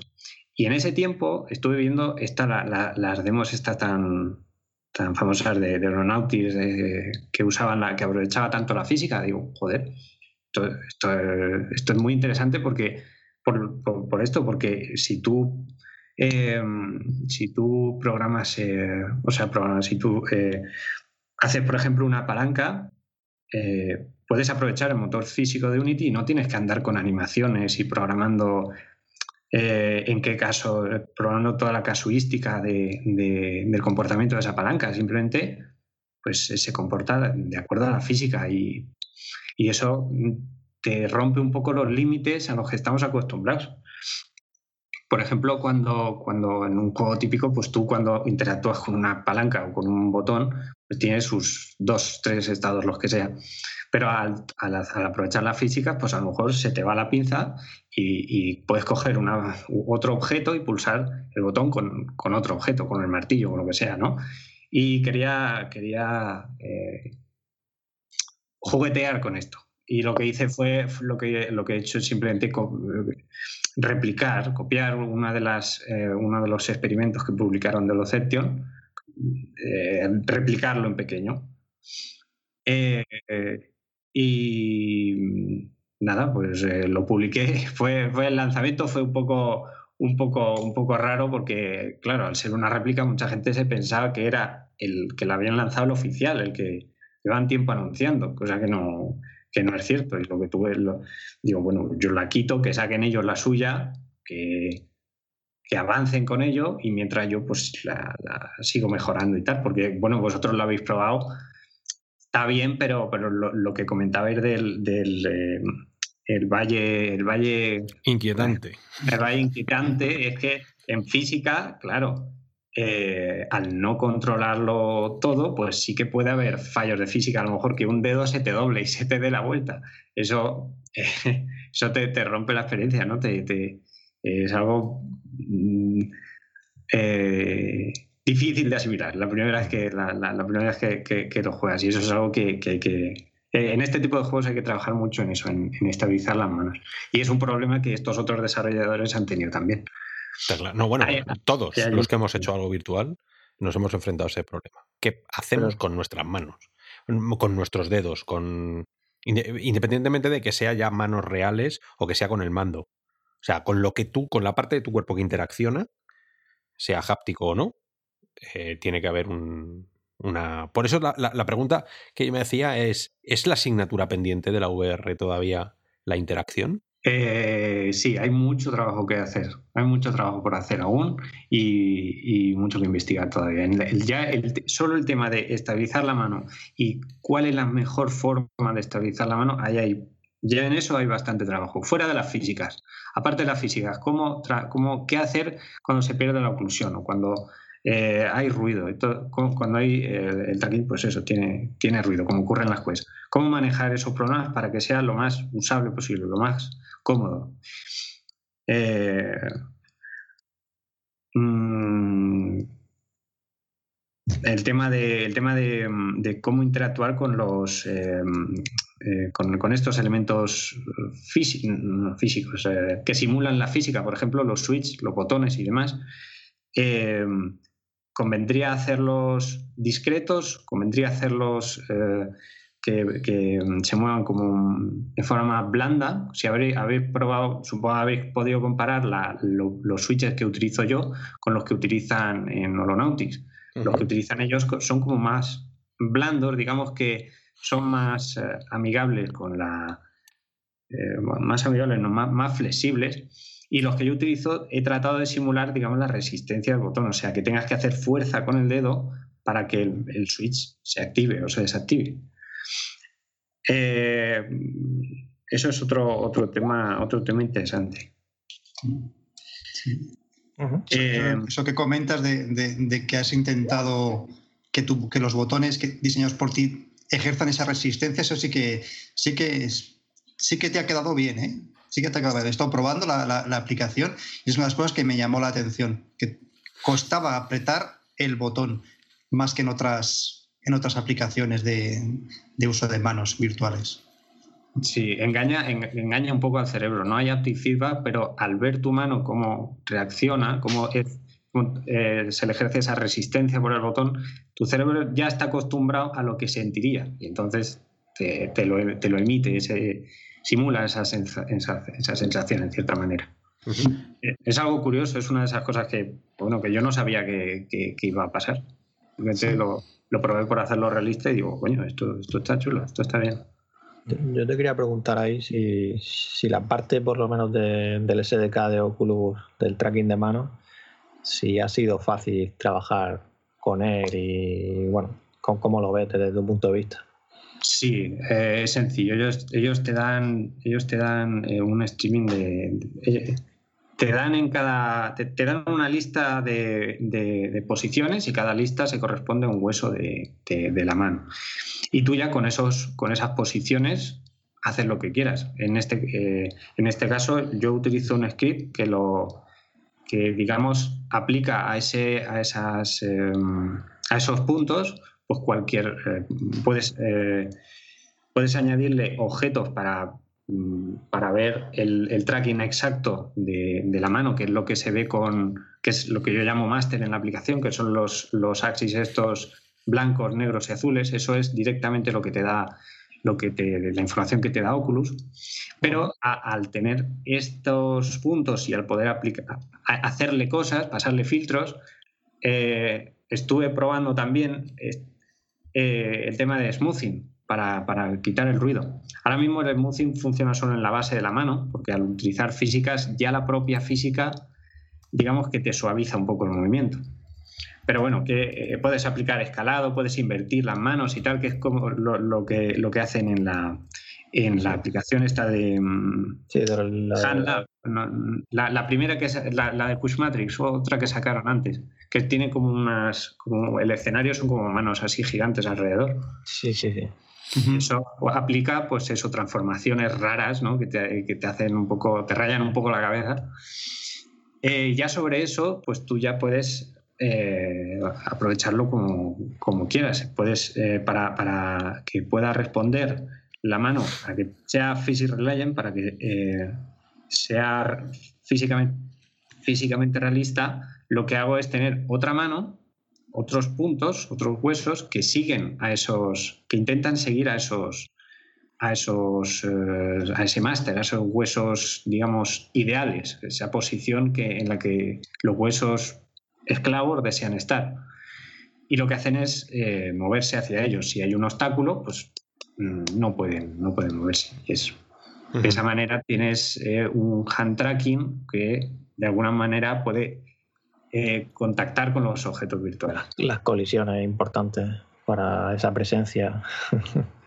Ahora mismo estoy trabajando en mejorar el tema del tracking especialmente, porque una vez el tracking es lo más importante. Una vez tienes un tracking sólido, estable, realista. Todo lo que hagas a partir de ahí eh, eh, está hecho ya, emerge casi. A mí una de las cosas que más me, gustaron cuando probé la aplicación hace un... cuando fuimos a, allí a, la Connect, hace ya un año, ¿no? Más o menos. Sí, septiembre del año pasado. Septiembre del año pasado. Bueno, pues eh, nos dejaron probar las aplicaciones que tenían ellos así en, en, una habitación oscura, para que no contásemos nada y nos pusieron el una que creo que va a salir ahora, si no ha salido ya, ¿no? Que es la de ¿cómo se llamaba esta? Ramón, seguro que lo sabes. La chiquitina esta que te diré, te diré, te digo, te digo, te digo, te digo, que se llama, es que lo tengo aquí, apunta, Elixir, que no me salía. Ah, sí, Elixir, sí, esas, esas, de las que llegan junto a Wall of the Wizard y la de The Curious Tale of Stolen Pets. Bueno, pues eh, Elixir fue la primera que nos dejaron poner, bueno, la primera y la única, mi experiencia para poder hablar de cómo era el hand tracking era Elixir. Y de todo, quitando los fallos de, de, tracking naturales que podía haber, quitando que va con cierto retraso siempre que hay un lag de, de cálculo inevitable también. ¿no? De, tus manos no es instantáneo el, movimiento, que eso luego hablaremos, ahora hablaremos un poco de, cómo podemos intentar solucionar eso. Mm, lo que más me sorprendió y fue, digamos, ese momento wow, ¿no? Que es, vamos a cambiar nuestras manos por otras cosas que no son manos, que parecen que son manos, pero no. Por ejemplo, los tentáculos de un pulpo que están colgando. Y fue una, una, una un, golpe de presencia alucinante el sentir que había correspondencia entre mi mano, mi dedo, cuando yo movía mi, dedo y giraba la falange y, las, bueno, hacía estas cosas, el, tanto la mano del pulpo, o sea, el tentáculo del pulpo, como el tentáculo de un robot, o sea, la mano del robot, todo lo que vas pasando, no os voy a hacer, no os voy a hacer spoilers de todo lo que podéis hacer en el Elixir, eh, daba una sensación completamente diferente a lo que hemos tenido hasta ahora. Siempre hemos tenido nuestra mano agarrada a un mando. Eso ha limitado la expresividad y, la, forma de interactuar con nuestro mundo alrededor eh, muy fuerte. Lo hemos tenido durante muchos años. Luego han llegado las manos con Magic Leap. Yo recuerdo estar haciendo proyectos con, propios de vamos a ver hasta dónde llegamos. Eh, perdón, Magic Leap con Leap Motion. y, una vez que ya ha llegado esto, ¿Tú dónde ves, dónde ves la potencia de más allá ¿no? de, lo que es eh, ver tu mano? ¿Tú crees que vamos a, a, ver una explosión de nuevas opciones, de nuevas formas de interactuar con el mundo virtual? Mm, en los eh, bueno en SideQuest creo que ya la estamos viendo en, pero otra cosa es en la Store en la Store las aplicaciones que quieran pasar los filtros eh, de Oculus Store para publicar en Oculus Store y que quieran usar hand tracking, los filtros son, son duros y yo creo que las aplicaciones que vamos a ver en Store con hand tracking serán en cierta manera conservadoras. O sea, eh, eh, lo que priorizarán será no tanto el experimentar, no tanto el, el, ir más allá, sino el dar una buena experiencia. ¿Y somos capaces? ¿Tú crees que somos capaces ahora mismo de darla? Eh, para ciertas aplicaciones, eh, sí, siempre, pues esto, eh, teniendo en cuenta las limitaciones de, que no puedes hacer movimientos bruscos, el tema de la iluminación y tal, para, para, interacciones de, estos juegos de aventura, a lo mejor en, estas aplicaciones que son simplemente visores entre 60 o que, o que transcurren en una, en una en un navegador o con una, una pantalla o cosas por el estilo, ahí sí, ahí no, no veo ningún problema. Eh, pero mm, mucho más allá en la Store, de momento, eh, de momento no creo. O sea, muy bien tienen que hacerlo para pasar los filtros para publicar ahí. el, el, tema que hemos hablado de latencias, ¿qué mm. problemas te has encontrado con ellas? ¿Has supuesto un quebrado de cabeza? ¿Has conseguido solucionar algo? ¿O crees que todavía también queda un par de generaciones de potencia para poder hacerlo en tiempo real. Eh, la latencia, mm, eso eh, te lo da Oculus, no hay, yo, lo que puedo hacer es disimularlo o añadir una especie de suavizado, pero lo que hace el suavizado es, si haces un movimiento rápido, se nota que añades aún más latencia. Por eso, eh, con más, eh, claro que con, más potencia se, reducirá esta latencia, pero va a seguir estando ahí. O sea, lo más rápido, aún, quedan uno o dos años ah, hasta que el hand tracking sea igual de rápido que un mando. el, el, tema, claro, yo esto al principio de la VR, uno de los grandes cambios que propició que la VR existiera fue el cálculo predictivo. Ya no tenías que estar continuamente calculando la posición del giro de tu cabeza, sino que en base a estas predicciones podías ponerte un pasito más por delante. Luego era mucho más rápido arreglar cuando aquello no pasaba que estar todo el rato en tiempo real diciendo dónde vas, dónde vas, dónde vas. ¿no? Entonces, em, esta predicción, ¿tú crees que tiene mejora? ¿Tú crees que pueden ir por ahí los tiros en, el SDK de, de Oculus que se pongan las pilas con la predictiva o, estamos llegando ya a un punto difícil para un, para un Snapdragon pequeño? Pues eh, no te sabría decir, la verdad, no, lo sé. Eso mm, no sé, no sé qué margen hay de mejora en ese aspecto. Claro, porque ahora mismo es un poco. A ver, también la gente que nos escuche, aquí en Real Virtual somos muy de poner los pies en la tierra, ¿no? Entonces hay eso, eso lo sabremos si, si lo sacan para Riff ¿no? O sea, porque ya sabéis que PC está y esa parte está abandonada. Y yo quiero pensar que es porque primero están experimentando con Quest y luego lo llevarán ahí, porque de Curious Tale of Stolen Pets también está en PC. Y bien que podrían sacar esa actualización también para Riff que Riff tiene sus cámaras también. Sí, pero y, tienes toda la potencia del PC para hacer lo que tengas que hacer. Riff se defenestrará. O terminará como los videojuegos de ET, los cartuchos en el desierto de Nevada metidas en una caja porque ha ido. Pero bueno, que, sí, todo esto va por, potencia. Dime, perdona.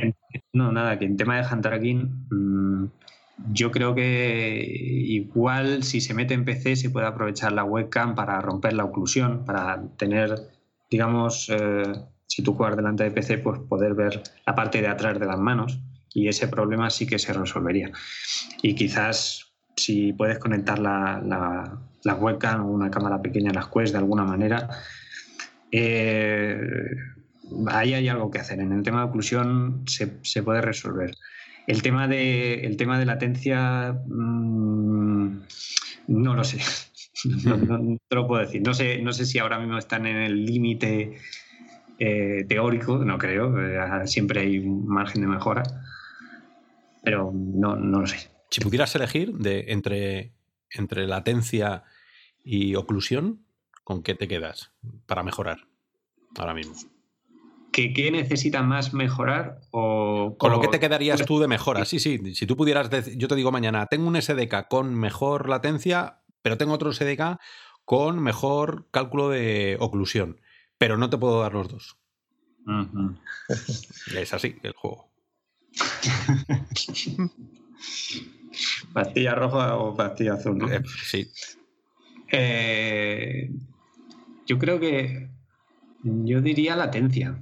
Yo diría latencia por el tema de, permitir, eh, de permitir utilizarlo también en juegos de acción y juegos que requieran eh, por ejemplo, un juego de boxeo, cosas así que requieran movimientos, movimientos rápidos, porque el tema de la oclusión rara vez, rara vez te pasan las manos por encima, o rara vez las cruzas o haces cosas así.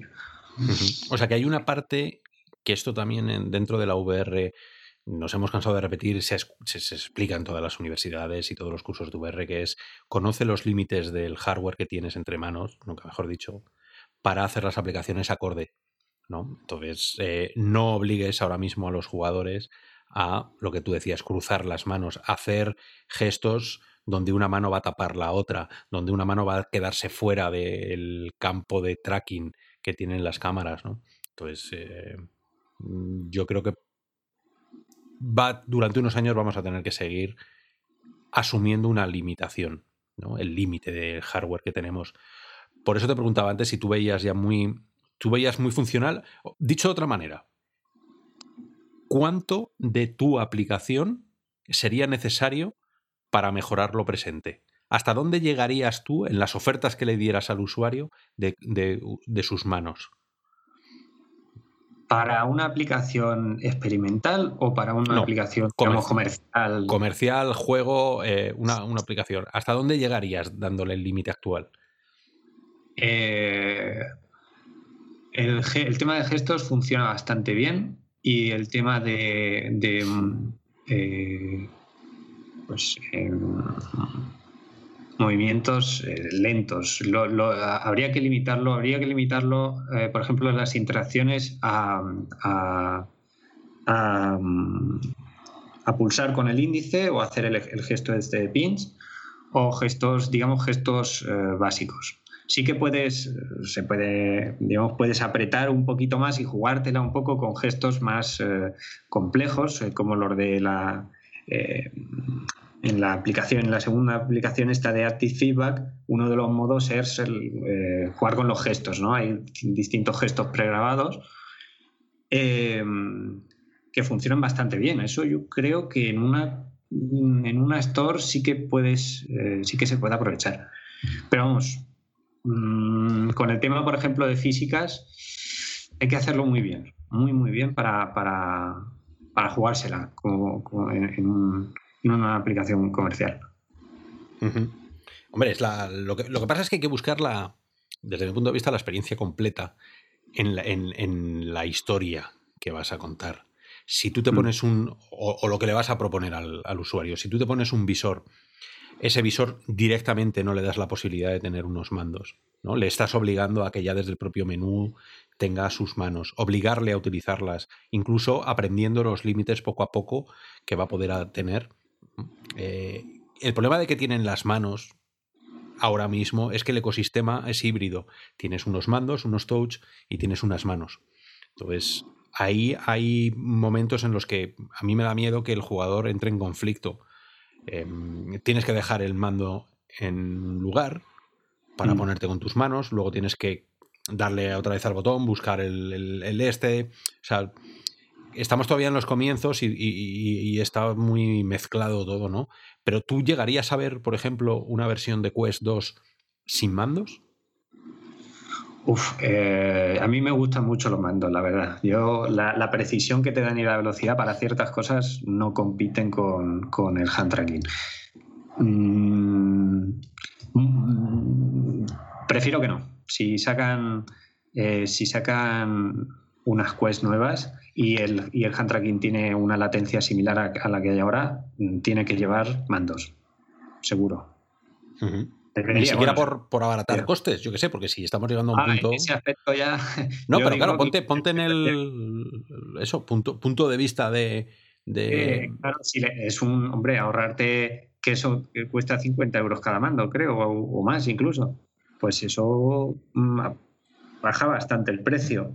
A lo mejor unas Oculus Go, algo parecido a, Oculus Go V2 o algo así.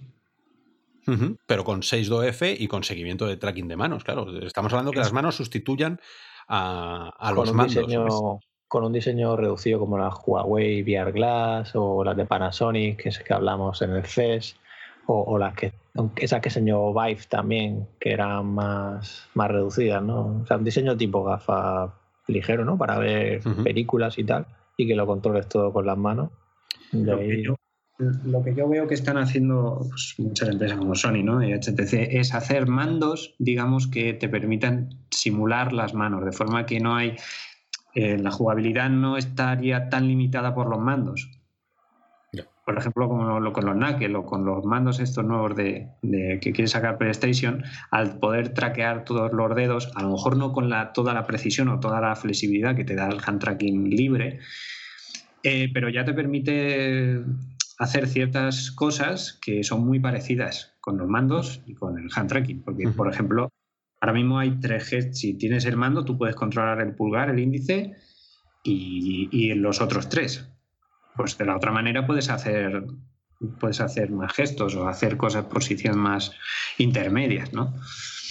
¿Es, el, paso este, el, justo anterior, el escalón anterior a tener unos un feedback, a tener unos guantes que no hagan tracking, pero que sí propongan feedback táctil por, por cada dedo? Eh, no, por desconocimiento, no lo sé. Eh, los que hay, los, tanto en el Lackel como el de PlayStation, ¿incluyen eso o, o, se espera que lo incluyan en el futuro? No lo sé. ¿eh? Bueno, es, a ver, hay, que explorar todo de qué manera organizamos todos estos cachivaches que tienen que ir saliendo, pero hay una parte, hasta ahora, todos los guantes han tratado de hacer el tracking de nuestros gestos. Mm. Eh, si la parte del tracking, la parte gestual, la parte ya sabemos programar y hacer el seguimiento de cada dedo por separado, a lo mejor esos guantes se abaratan mucho los costes cuando lo único que tienen que tener son pues eso, pequeños, pequeños actuadores, pequeños mm, motorcillos, lo que tú quieras ponerle, incluso sensores frío-calor, mm, que puedan, ¿no? ya, te entiendo. Por, por, dónde van a ir los tiros respecto a Anticipa, que en el futuro, ¿no? Claro, porque ya nos estamos quitando una parte muy interesante y muy, muy compleja, ¿no? Que era el seguimiento. Ya no necesitamos unos guantes con tecnología integrada acelerómetros, de, giroscopios, ¿no? Si ya lo hace el propio, el propio tracking, digamos, el inside out. Eh, Yo creo que, mm, eh, el ideal, a lo mejor que están buscando es algo parecido a lo que mostró, lo que sale en la, en la demo esta de Qualcomm, del Qualcomm XR2, de mapear el entorno y hacer, y digamos, transformarlo en el entorno en el que transcurre el juego, de forma que tú puedes tocar las cosas reales y tienes activas. O sea, aprovechar los elementos reales. Porque si, quieres añadir, eh, si quieres eh, sentir aptic feedback de, la forma, digamos, tradicional con un, aparato, pues eh, ya tienes que poner actuadores mm, en algo que vas a llevar en las manos. Si compensa el peso, el coste y demás, puede que sí lo veamos, pero no sé hasta qué punto es, es eso comerciable. Supongo que en el futuro habrá habrá más alternativas para, hacer eso. tú no te preocupes, tú como, como abras. Tú, tú organiza, investiga y luego ya nosotros lo vendemos. Tú eso no, tú no, pienses en, más allá del laboratorio. Ramón, ¿tenías algo por ahí? Sí, no, ya quería preguntarte, Jorge, porque, eh, bueno, si tu idea con la aplicación creo que es seguir mejorándola, como comentabas, Incluso creo recordar que nos comentabas que también querías incluso abrirla en código abierto si, si tenía su, su éxito, ¿no? Sí, esto es un experimento nada más por aprendizaje. Lo que yo voy a hacer ya está hecho. Es, es lo que hace la aplicación esta de, de HandLab o como se llame. La, lo que yo hago es una versión reducida de eso y hacerlo, si, si a la gente le sigue interesando, pues hacerlo en código abierto pues para que haya para que haya más aplicaciones que más desarrolladas que puedan hacer eso y puedan aprovecharlo. Porque es que eso eh, es que tiene mucho da mucho juego para, para, hacer esta estos tipos de vídeos virales esta, estas mecánicas innovadoras es que son cosas que, que emergen son cosas fáciles de hacer una vez tienes las manos una vez tienes unas manos estables. Y eso es lo que a mí me gustaría lograr, hacer unas manos estables, que la gente y los desarrolladores puedan hacer drag and drop. Y, ya programas la física y te montas ya la física y lo demás, como tú quieras. Habrá, habrá que ver ya el público cómo recibe, pues a partir del 28 de mayo, esas actualizaciones, ¿no? O sea, no sé por qué, pero quiero, pienso a veces, hombre, como si te quitan las manos, enseguida se activan las manos me imagino que esto se funcionará también en los juegos, ¿no? Aunque a lo mejor el juego tiene que tener eso en cuenta. Sabéis que, en la interfaz de Quest tú te quitas los mandos y sacas las manos y te las reconoce, ¿no? Yo espero que eso funcione así, ¿no? Porque no. O sea, el tema que, me hago aquí es si realmente va a ser tan, tan beneficioso, tan innovador o va a ser solo algo mm, como una especie de moda el tema de las manos, ¿no? Ahora que quizá no va tan, eh, no, no, moda no, pero las aplicaciones que vamos a ver ahora a corto plazo, pues sí que lo van a implementar, digamos, como, como un extra, como un, eh, como una comodidad para que puedas usar todo el rato las, las manos. Tú te lo pones el casco y te olvidas de los mandos y puedes jugar a la aplicación y tal, pero mm, a largo plazo, claro, a largo plazo eh, sí que es una cosa con, mucho potencial y que, vamos, que va a estar con nosotros un tiempo. No, sí, no lo digo que no me guste, solo es que, hay cierto tipo de cosas, por ejemplo, juegos de disparos que no concibo disparar sin mandos, ¿no? Con la mano, pues... abres la mano y haces piu piu con la boca. claro, claro, y si a lo mejor el tracking de manos no va tan fino para ciertas cosas que como van los, o sea, quiero decir, como si van los controladores, pues claro, ahí que quizás puedas pensar, pero veremos cómo avanza esto. El tema es que hagan cosas ah, específicas. Claro, habrá aplicaciones que puedan usarlo, lo que hemos comentado, habrá aplicaciones que puedan usarlo y otras que no. Por ejemplo, pues todas estas que requieren movimientos rápidos, seguro de acción y tal, no, no, lo, van a, no lo van a incluir a corto plazo. Bueno, pues eh, Robianos, le hemos Hemos hablado un poquito de, cómo interaccionamos con ese mundo, de las dificultades que os vais a encontrar cuando os toque a vosotros programar. Si al final la aplicación, Jorge, termina en código, en código open source, por ahí en GitHub, en GitHub o, lo que sea, em, va a ser interesante ver de qué manera los estándares se van asentando qué es lo que vamos a poder hacer con nuestras manos y nuestros dedos sin caer en cosas extrañas y sin ver dedos que, se van desatornillando, ¿no? a mí me, pasó en la, última, no en la tuya, pero en la de los otros, que se me quedó y fue súper raro porque pensé que se me, había roto el dedo directamente. Digo, es muy desagradable y es algo que es lo de sí, sí, sí. es algo eh, muy a evitar. Claro, entonces, eh, bueno, eh, hay una, como, como hemos dicho antes, una asignatura pendiente dentro de la VR en cuanto al tracking, la propia acepción de nuestro cuerpo, el tomar conciencia de lo que hacemos con nuestro cuerpo y que eso se refleje luego en la realidad virtual. Pero gracias a trabajos como, como el de Jorge, estamos un, posito, un, pasito, yo creo, más allá de, más cerca de, de controlarlo y luego ya que cada uno decida hasta qué nivel se quiere meter de complejidad, ¿no? Pero ese estándar tiene que llegar y dicho esto, Robianos, tenéis que probarlo y por favor contarnos dónde están las dificultades y los aciertos, los pros y los contras de todo lo que se está hablando. Es muy importante. Ahora mismo aplicaciones que tenga, que tenga ya disponibles son la de Aptic Feedback y la de aplicaciones de ingeniería. De momento la otra está deslistada hasta que, hasta que la cambie y la mejore. Vale. Bueno, pero eh, en cualquier caso van a seguir llegando, van a dentro de unos días va a estar disponible para todo el mundo aquella que tuve la posibilidad de, probar, donde tus manos no solo tenían el tracking, sino que además con un botón ibas cambiando el tipo de manos con, ya os digo, tentáculos, eh, rayos, cosas distintas.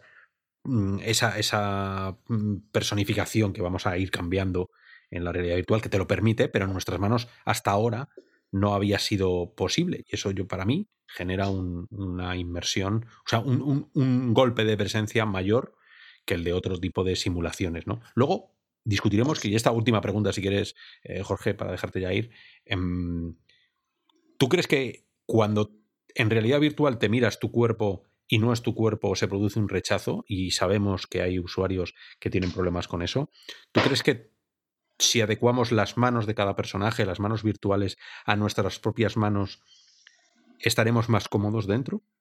Eh, estuve viendo una, eh, la Oculus Connect y hablaron de esto en la, última y la eh, pruebas que, sobre pruebas que estuvieron haciendo y las manos que son, digamos, un poco de dibujos animados o manos que se nota que son virtuales son más cómodas para el resto de usuarios que una que pueda ser realista, ¿no? con, con, una textura realista y demás. El, eh, por eso, en cuanto a la estética, en cuanto a la posición, yo personalmente, a mí no me gusta eh, el, el, ICA, esto de verte los brazos, no me gusta porque no coincide, no podemos hacer que coincida el codo. Por ejemplo, en el caso de las, de las piernas, igual, al no tener tracking de piernas, esto se puede resolver con una cámara externa que además de, bueno, ya además de resolverte lo de la oclusión, te puede hacer como una Kinect, te puede leer la posición y en ese caso sí que te sí que coincidiría lo que tu, posición real con lo que ves. Ahí habría que ver cómo cuánto afecta esa diferencia, si realmente merece la pena.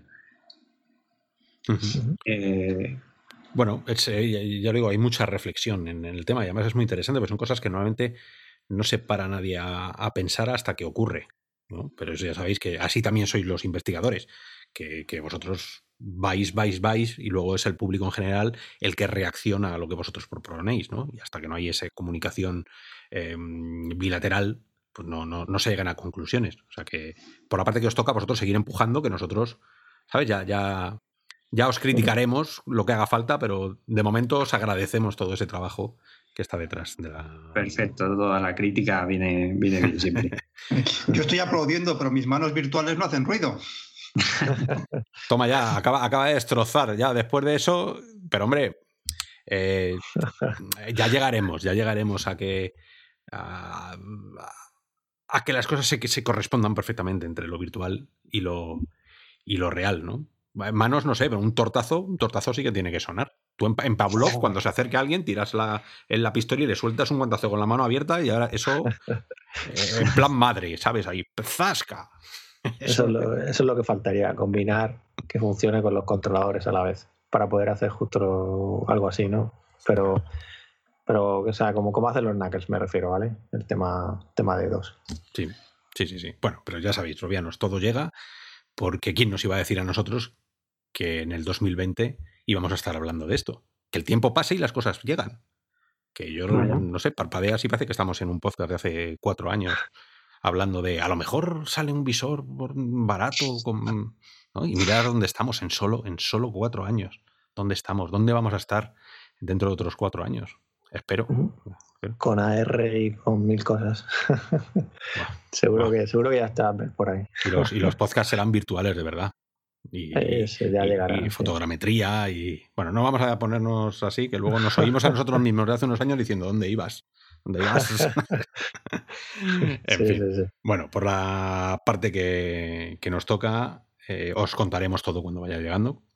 Eh, Jorge, muchísimas, muchísimas gracias por, primero por tu trabajo, ¿vale? Y luego por, segundo por ser robiano, que eso es un orgullo también, saber que estáis ahí con nosotros. Y tercero, por acercarte a contarnos todo lo que se te ha ocurrido con la aplicación.